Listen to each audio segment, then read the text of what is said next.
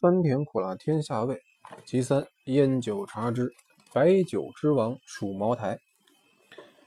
黄河以北的人，平日低斟浅酌，凉棚小聚，除非正式宴会，十之八九是用白干的。谈到白干，大酒缸所卖的廉价品，不是酒头就是酒尾。掌柜的又怕金生丽水掺得太多，酒不够劲儿，水气太重，缸底总要吊着一块红矾，或者是用一撮鸽子粪，把酒吊得一进口，让您觉得酒有分量。可是酒一足兴，小风一吹，立刻头重脚轻，口干舌燥的不合适。所以没事喜欢喝两盅的朋友，不管南路也好，北路也好，一定要喝白酒的二锅头。酒是醇厚真烈，好在酒不上头。再不就是海淀的莲花白，同仁堂的绿茵陈了。夏天喝这一白一绿的两种酒，的确杀水祛湿，既过酒瘾，还带疗肌。再高一等的白酒，不是山西杏花村的汾酒，就是陕西凤翔府的凤酒了。笔者生长北方，认为喝汾酒、凤酒。在白酒来说，已经算是白酒中的极品了。北伐成功，全国统一，好友李兆孙被财政部派到北平，整理河北省财政。他跟乃弟云伯不但是品酒的专家，而且在遵义老家窖储丰富，是当地藏酒的名家。他们昆中一到北平，笔者知道他们精于品酌，请他们吃饭，生怕一般的二锅头拿出来不够体面。特地把家藏十多年的汾酒拿出来待客，显摆显摆。酒一开樽，虽然轻易分郁，洒香盈室，可是他们昆众浅尝了几杯，只是说酒还算不错，贵在没有水气。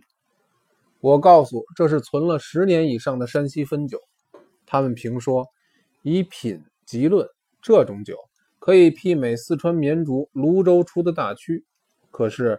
比起白酒之魁的贵州茅台酒的香又纯滑不腻淡而重，可就稍有逊色。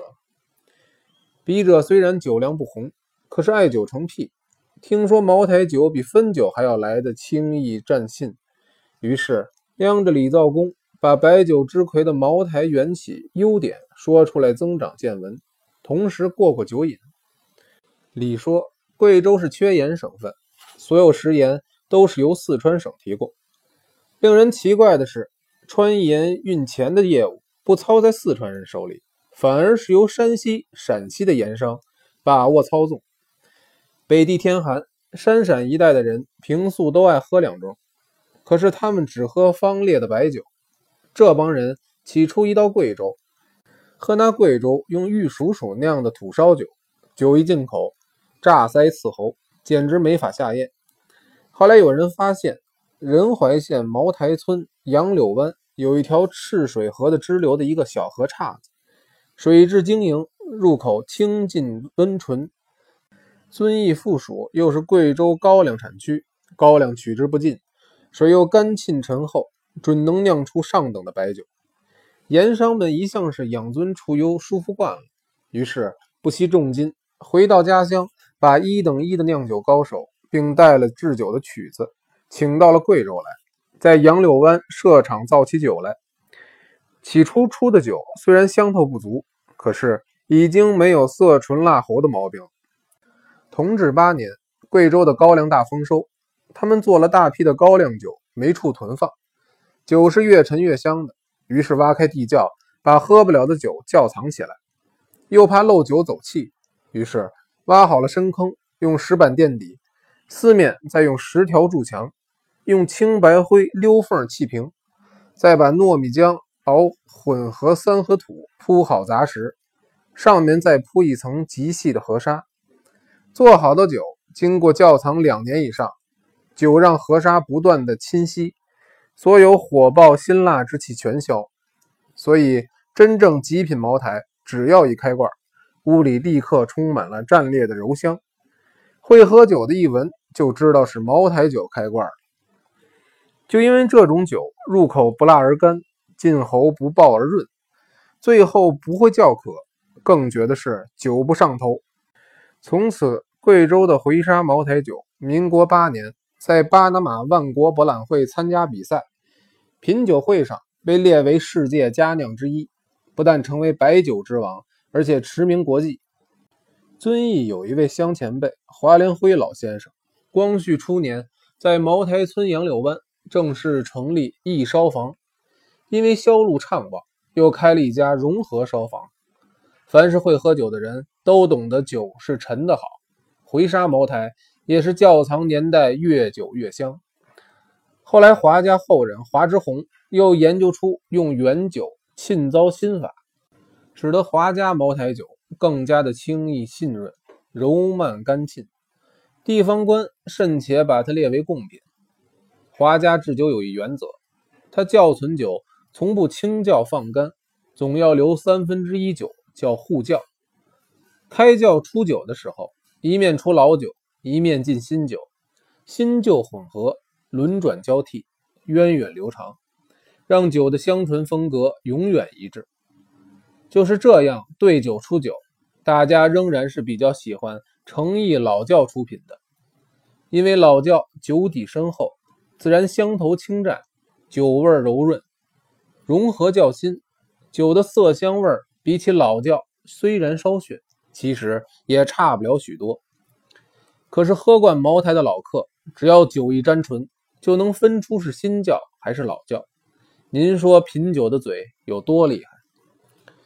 早年要想喝真正的茅台酒，也不是有钱就可以买到好酒，必须跟盐号有交情才行。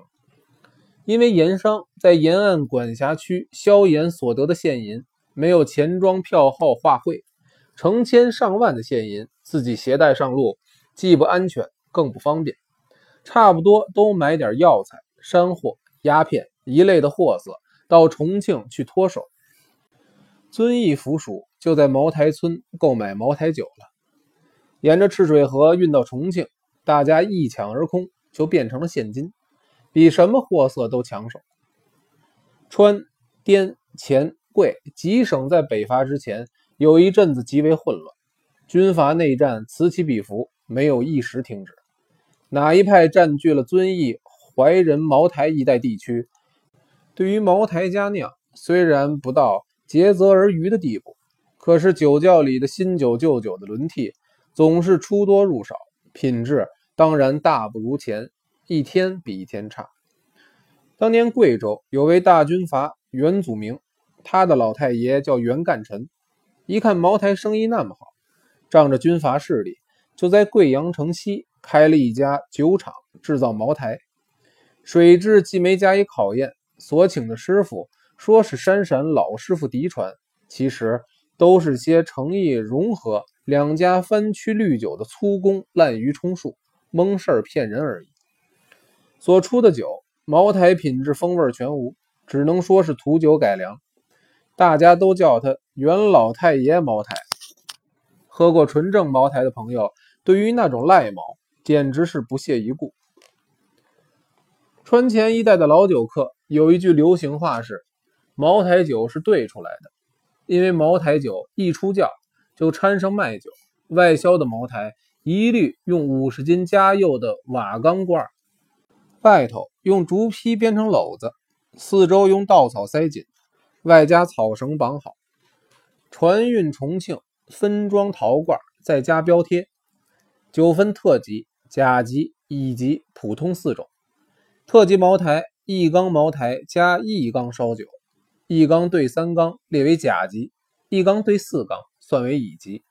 普通的是一缸兑五缸。装罐出售的，当年每罐卖大洋一元的，那就是说一对五的茅台酒。只能算还沾点茅台余香罢了。请想，照此情形，贫金互碎，各地能喝到纯正的好茅台吗？既然茅台有真假，掺混土酒的成分又分高低，那究竟怎样才能分辨出是真正茅台纯酒呢？拿味色香觉来说吧，纯正茅台只要一开罐，满屋子都洋溢着茅台酒特有的坛货味道。倒入酒杯，晶莹凝玉，精湛挂杯，让人有心旷神怡的舒畅。酒一进口，先是冷香绕舌，继而一股细润柔漫暖流直达脏腑，令人冤醇委婉，陶然欲醉。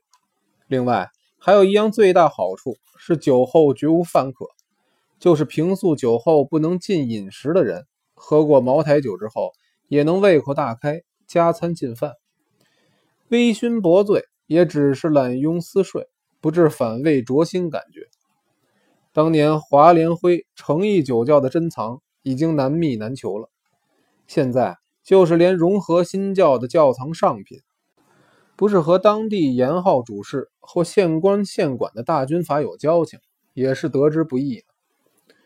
华联辉经营川盐运钱，是贵州文人唐陶安引荐给四川总督丁宝桢的。